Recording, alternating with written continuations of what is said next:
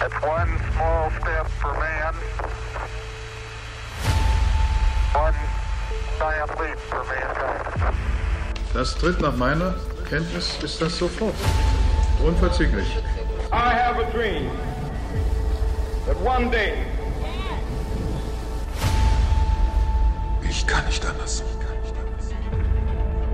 Gott helfe mir.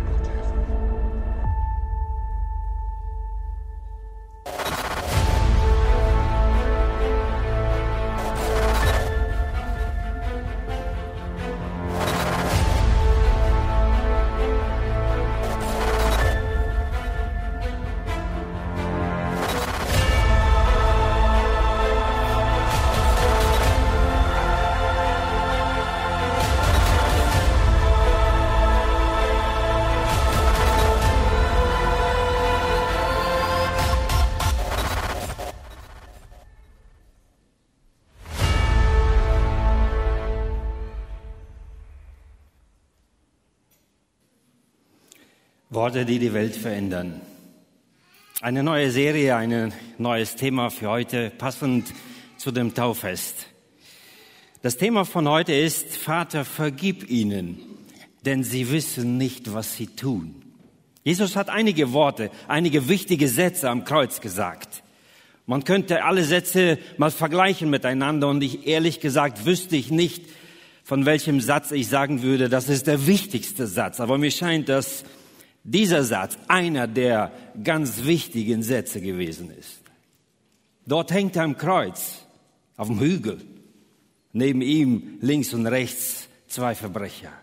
Unten die Soldaten, die seine Kleider aufteilen.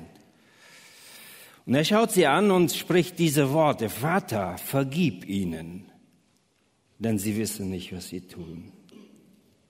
Ich beginne mit einer Geschichte, mit einer Geschichte von einer, einer, jungen Frau. Ich habe vor längerer Zeit über sie gelesen, einen kurzen Artikel. Vor dem Artikel war sie abgebildet, eine junge, attraktive Frau, eigentlich sehr hübsch, jung. Man könnte sagen, das Leben steht vor ihr, aber ihr Gesicht ist gekennzeichnet von Traurigkeit, von Depression. Man merkt es ihr an, sie ist lebensmüde und lebenssatt, sie will nicht mehr leben. Was war passiert? Ein Satz der Mutter zerstörte ihr ganzes Leben. Wie es so kommt in einigen Streitigkeiten der Familie, sagte eines Tages ihre Mutter zu ihr in einer Auseinandersetzung, wärst du doch nie geboren. Ein Satz, der sich tief in ihr Leben eingraviert hat, wie ein Pfeil, der ins Herz getroffen hat und immer wenn es ihr nicht gut ging, Immer wenn es zu Streitigkeiten, Auseinandersetzungen kam oder wenn es nicht funktionierte im Leben, kam dieser eine Satz, ich bin ein ungewolltes Kind, niemand wollte mich haben. Wärst du doch nie geboren, eine tiefe Enttäuschung und etwas, was ihr Leben fast zerstörte. Wusste die Mutter, was sie da anrichtet? Wahrscheinlich nicht. Wahrscheinlich hat sie diese Worte im Affekt gesagt.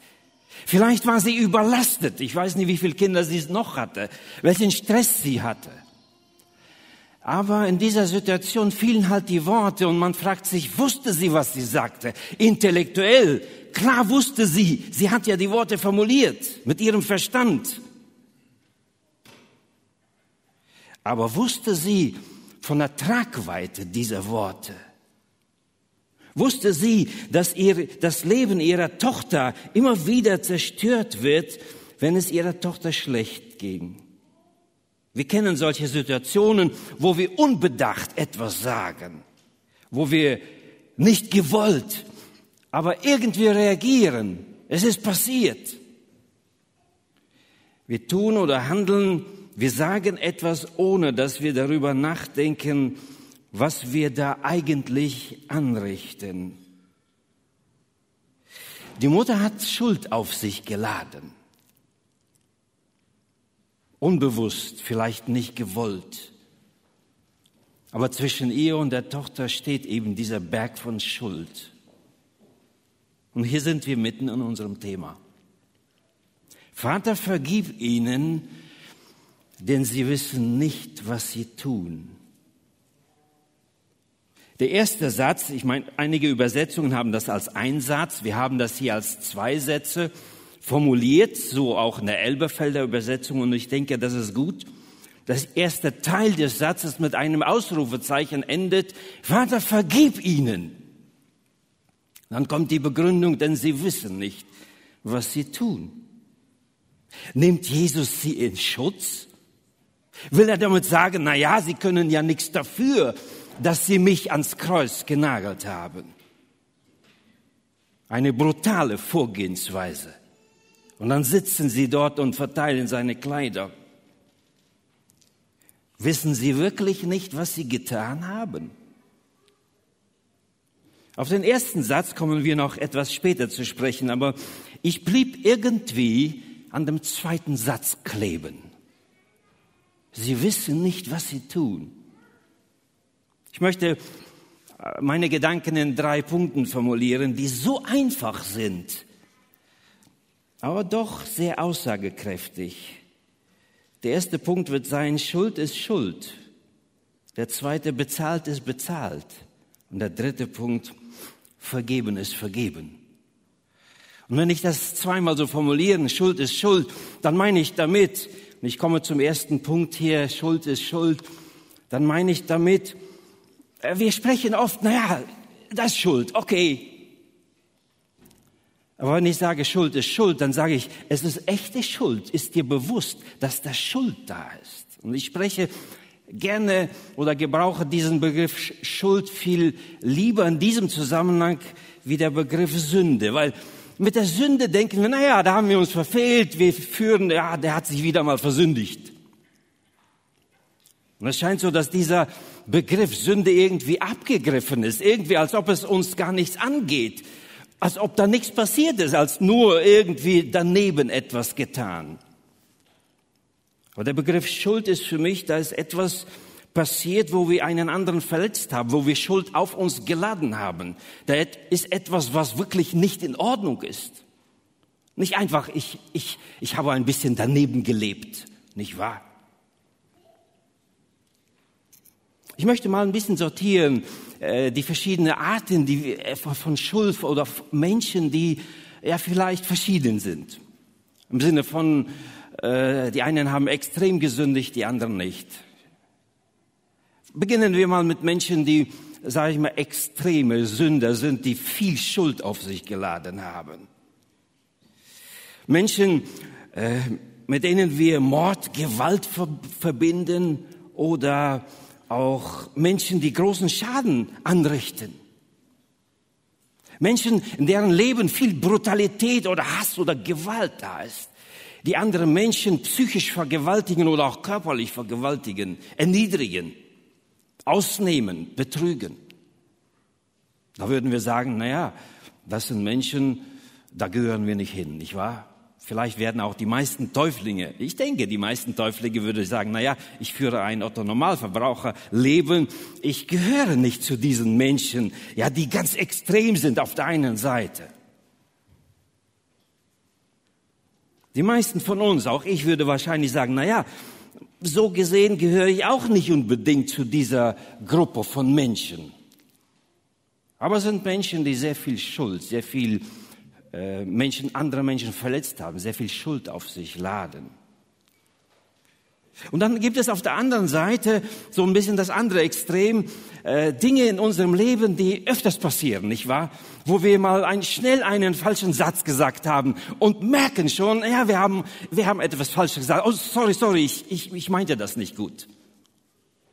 Oder wir fahren jemanden übers, äh, über den Fuß oder was auch immer, äh, nicht gewollt. Versteht ihr, was ich meine? Es gibt also viele Dinge in unserem Leben, wir würden sie als Lappalien nennen würden wir sagen, naja, es passiert mal. Auch in der Erziehung, in der Ehe, in der Gemeinschaft mit anderen Menschen, wo wir schnell mal etwas tun, sagen oder handeln, wo wir sagen, naja, das ist zwar nicht okay. Und wir empfinden gar nicht, dass das Schuld entstanden ist. Und das ist auch einerseits okay. Dass niemand ganz groß zum Schaden gekommen. Aber mich beschäftigt, mich beschäftigt immer noch die Frage, warum sagt Jesus, vergib ihnen, denn sie wissen nicht, was sie tun. Wussten sie nicht, was sie tun? Und damit meinte Jesus wahrscheinlich nicht nur die Soldaten, die jetzt am Kreuz unten seine Kleider verteilen, sondern sie haben nur die Arbeit erledigt. Als Römer, als Soldaten. Es war nicht die erste Kreuzigung, die sie gemacht haben. Für sie war es einfach abgehakt und Arbeit. Vielleicht meinte er auch das, dass er sagt, sie wissen gar nicht, was sie da tun. Sie denken vielleicht, ich bin einer von diesen Zweien oder einer von den anderen, die am Kreuz auch hängen. Aber vielleicht meint er auch nicht nur sie, sondern die schriftgelehrten Pharisäer, Pilatus, Herodes, den hohen Priester Kaiphas. Wussten sie, was sie da tun überhaupt, den Sohn Gottes ans Kreuz zu heften? Schauen wir mal ganz kurz das Leben Jesu an. Wenn wir das Leben in den Evangelien, den vier Evangelien lesen, wie wer Jesus gewesen ist, von der Geburt an. Gut, er begann seine Tätigkeit erst, als er ungefähr 30 Jahre alt war. Dann äh, trat er in der Öffentlichkeit auf und egal welche Seiten der Evangelien wir lesen, wir lesen immer von Jesus, dass der, er derjenige war, der Menschen geholfen hat, offenherzig war, liebevoll, vergebend. Er kümmerte sich um Menschen am Rande der Gesellschaft, auch von solchen, äh, er kümmerte sich um solche Menschen oder sprach mit solchen, die bei den Juden verhasst waren. So eine Samariterin, ein Zöllner, der bei den Juden als Sünder bezeichnet wurde, egal welche Seiten der Bibel wir lesen, wir lesen, dass Jesus eigentlich ein Mensch war oder ja, als Mensch war er auf dieser Erde, der nirgends angeeckt ist Umso schwerer fällt es mir persönlich, und nicht nur bei dieser Predigt, sondern insgesamt, ich unterrichte ja auch Neues Testament und auch, auch die Evangelien und ich stehe immer vor dieser Frage, was passiert da mit einem Menschen, der absolut sündlos ist? Was passiert da in den Köpfen von Menschen, dass sie alles dran setzen und am Ende am Kreuz ihn hängen lassen? Angefangen vom Abendmahl beschreitet Jesus einen sehr schwierigen Weg. Er wurde nicht nur von Judas verleugnet, sondern zwischendurch auch von Petrus. Er wird ausgepeitscht, er wird ausgespuckt, er wird gegen einen Verbrecher ausgetauscht. Ein Verbrecher lassen sie laufen und Jesus muss das schwere Kreuz, den Balken tragen unter dem er buchstäblich zusammenbricht, sodass ein anderer ihn schleppen muss. Und dann jeder Hammerschlag in seine Hände, dann wird das Kreuz aufgehoben, es fällt in ein tiefes Loch, damit es aufrecht stehen kann, an den Händen ein Riss vielleicht, das Blut fließt und eine Krone auf dem Haupt. Und in dieser Situation sagt der Vater, vergib ihnen, sie wissen nicht, was sie tun. Mehr Widerspruch kann die Welt gar nicht erdulden. Da ist ein Mensch, der vollkommen sündlos ist, der für Menschen da war. Und hier ist eine Situation, wo Menschen ihn ans Kreuz bringen. Ich würde mal sagen, Brutalität pur. Da bleibt einem der Verstand stehen. Und dann verstehe ich immer noch nicht, dass Jesus sagt, Vater, vergib ihnen, sie wissen nicht, was sie tun. Waren sie geblendet? Waren sie angestachelt von den Pharisäern und Schriftgelehrten, von den Hohenpriestern, von der geistlichen Elite des Volkes Israel? Waren sie so blind geworden nach Jahrhunderten eigener Frömmigkeit und Gesetze, die sie sich aufgestellt haben? Vielleicht. Sie waren gefangen in einem Denken, das beeinflusst war von irgendwas, irgendwem. Sie sind wie besessen von der Richtigkeit der Handlung, sonst hätten sie ja das nicht gemacht, weil sie sind sogar noch stolz darauf, dass sie endlich mal das Richtige getan haben und einen Mensch beseitigt haben, der für sie ein Störfaktor gewesen ist. Sie denken, dass sie das Richtige tun, sonst hätten sie es ja nicht gemacht. Sie haben ihre eigene Wahrheit. Sie sind gefangen in ihrem eigenen Denkgebäude, welches sie veranlasst hat, den Sohn Gottes ans Kreuz zu nageln. Sie wissen schon, was sie tun, aber ihnen ist nicht bewusst, dass sie eine riesige Schuld auf sich geladen haben, dass ihre Handlung falsch ist. Und wenn Jesus sagt, sie wissen nicht, was sie tun, zeigt es für mich persönlich die große Barmherzigkeit und Liebe eines Erlösers und Hohenpriesters, der angesichts der wahnsinnigen Schmerzen, die er erleidet, und angesichts eines Lebens, welches er geführt hat ohne Sünde, hier auf diese Menschen schaut und sagt, eigentlich sind sie so verblendet. Eigentlich müsste er ein Urteil über sie fällen, eine Strafpredigt halten, androhen, dass sie alle verloren gehen. Aber er schaut sie an und sagt, sie wissen nicht, was sie tun. Es ist ihnen nicht bewusst, was da passiert. Die Schuld ist riesig. Sie haben den sündlosen Erlöser ans Kreuz gebracht und er tritt für sie ein. Möchte ein Wort an die Täuflinge und an uns, uns richten. Wir wissen, dass wir vielleicht zu den ganz krassen Sündern nicht gehören. Und wir wissen, dass wir in unserem Leben viele Kleinigkeiten haben, die wir verbocken, sage ich mal so. Aber es ist nicht so, dass wir, zwar nicht so extrem wie hier am Kreuz, dass unser Leben so aussieht, dass wir sehr oft in unserem Leben reden, handeln, etwas tun. Uns ist es gar nicht bewusst, was für Schaden wir anrichten. Ich würde auch jetzt, wenn ich neu jetzt verheiratet wäre und Kinder hätte, vielleicht in Erziehung auch manches Mal anders agieren, reagieren und vielleicht hier und da meine Worte im Zaum halten, weil ich weiß, dass Manchmal ist es uns gar nicht bewusst, was wir da anrichten. Aber wir verletzen einander. Wir sind sündige Menschen, auch selbst wenn es uns nicht bewusst ist, auch wenn wir denken, wir sind im Rechten. Auch in der Erziehung manchmal. So muss man das machen. Und ich muss denen mal Bescheid sagen. Aber manchmal ist das, was wir tun, ohne dass wir es wollen und ohne dass wir es wissen, hat es Folgen, die manchmal sehr gravierend sind. Ich habe auch manchmal erst viel, spä viel später erfahren, dass ich hier und da durch einen Satz andere zutiefst verletzt habe. Wir sind also nicht frei von Sünde, auch wenn wir denken, wir handeln richtig, wir sind alles okay. Und ich glaube, das will dieser Satz uns sagen. Vater, vergib ihnen, denn sie wissen nicht, was sie tun. Der Schaden entsteht, aber vergib ihnen. Welch eine Barmherzigkeit. Und dafür geht er ans Kreuz. Bezahlt ist bezahlt bedeutet, das hat wirklich jemand die Schuld, die wir angehäuft haben in unserem Leben, egal durch krasse Sünden oder weniger krasse oder durch unbewusste Sünden, die in unserem Leben da sind, dass jemand da ist, der bezahlt für uns. Denn in die Ewigkeit, in den Himmel kommt niemand, der Schuld hat. In diesem Leben können wir noch zurechtkommen irgendwie und sagen, naja, wir, wir kriegen das schon hin mit unserem Versagen und all diesen Dingen, die, die uns, uns in unserem Leben passieren. Aber in die Ewigkeit, in den Himmel kommt keiner, kommt keiner, so sagt es die Bibel, der Schuld auf sich geladen hat.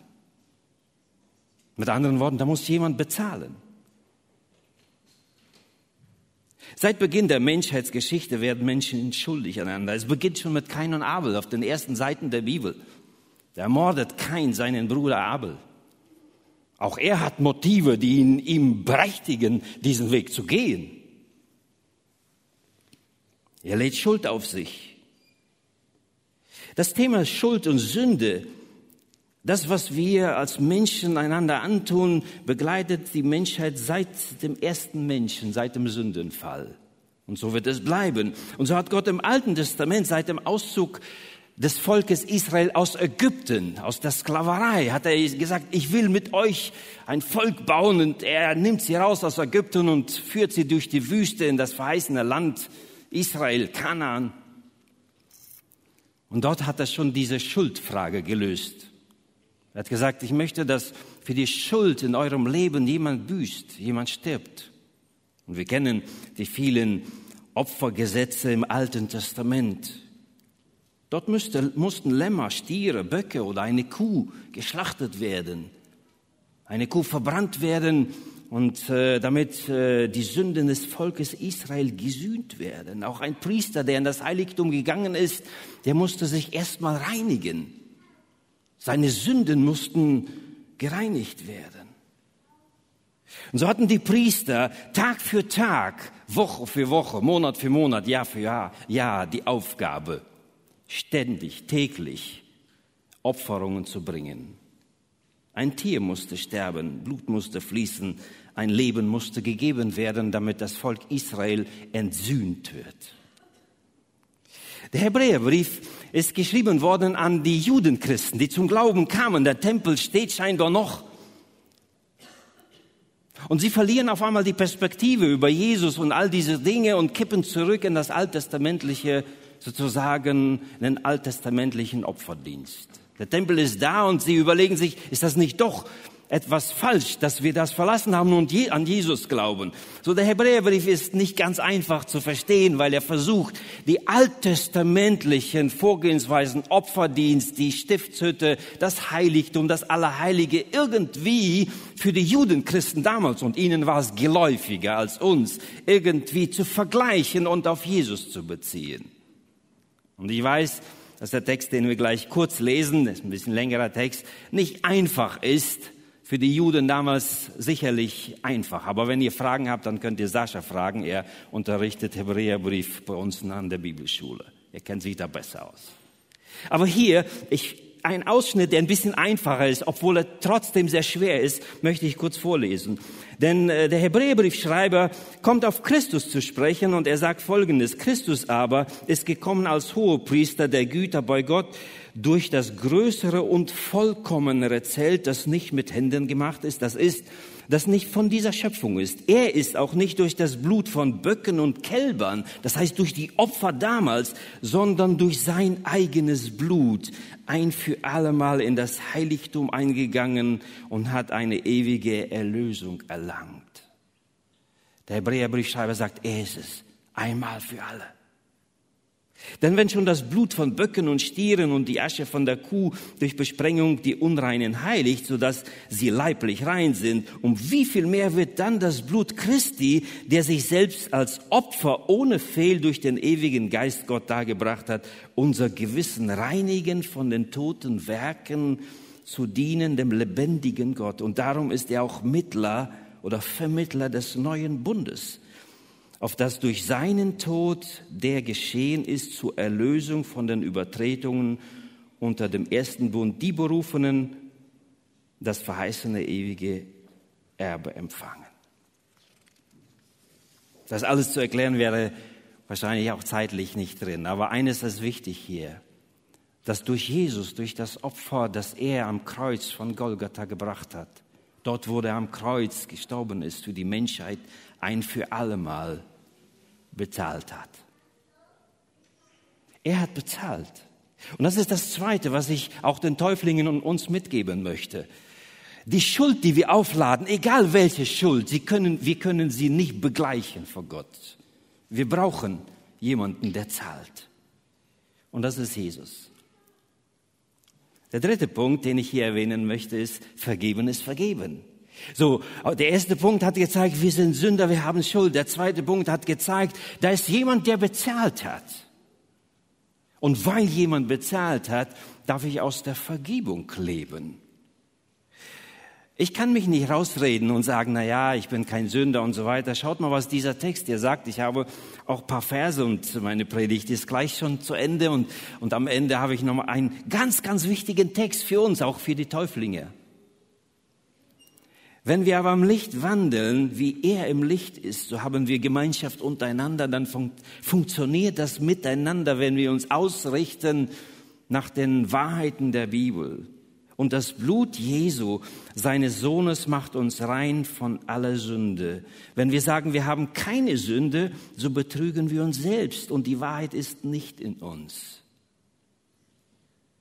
Wenn wir aber unsere Sünden bekennen, so ist er treu und gerecht, dass er uns die Sünden vergibt und reinigt uns von aller Ungerechtigkeit. Wenn wir sagen, wir haben nicht gesündigt, so machen wir ihn zum Lügner und sein Wort ist nicht in uns. Schaut mal, Johannes, der alt geworden ist, der Lieblingsjünger Jesu gewesen ist, äh, der weiß, dass wir uns nicht freisprechen können.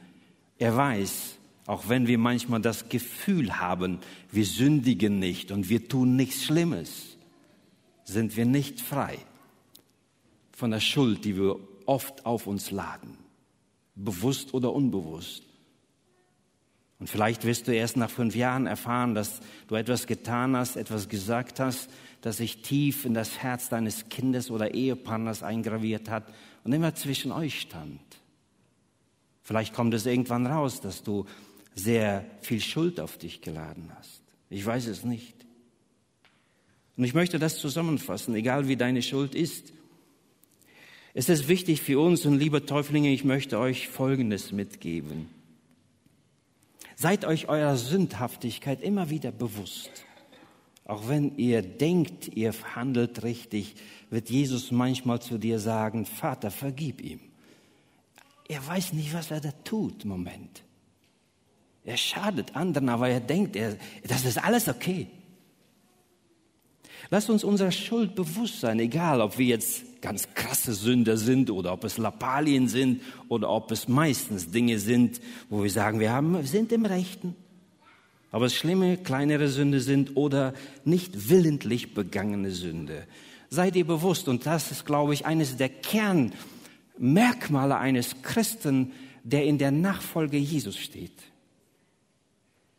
Heute habe ich das ein bisschen vernachlässigt. Durch diese Predigt bin ich wieder neu motiviert, das zu machen, wie ich das eigentlich immer, eigentlich früher immer gemacht habe, dass ich jeden Abend gebetet habe. Jesus, vergib mir die Schuld von heute, auch wenn mir manchmal mir vielleicht nichts bewusst ist, aber ich bin ein sündiger Mensch, ich bin auf deine Gnade angewiesen. Liebe Täuflinge, liebe Mitglieder, liebe Zuhörer, lasst uns in diesem Bewusstsein leben. Wir sind nicht vollkommen, wir sind angewiesen auf die Gnade und stoßen auf einen Herrn, der am Kreuz hängt und sagt, Vater, vergib ihnen, denn sie wissen nicht, was sie tun.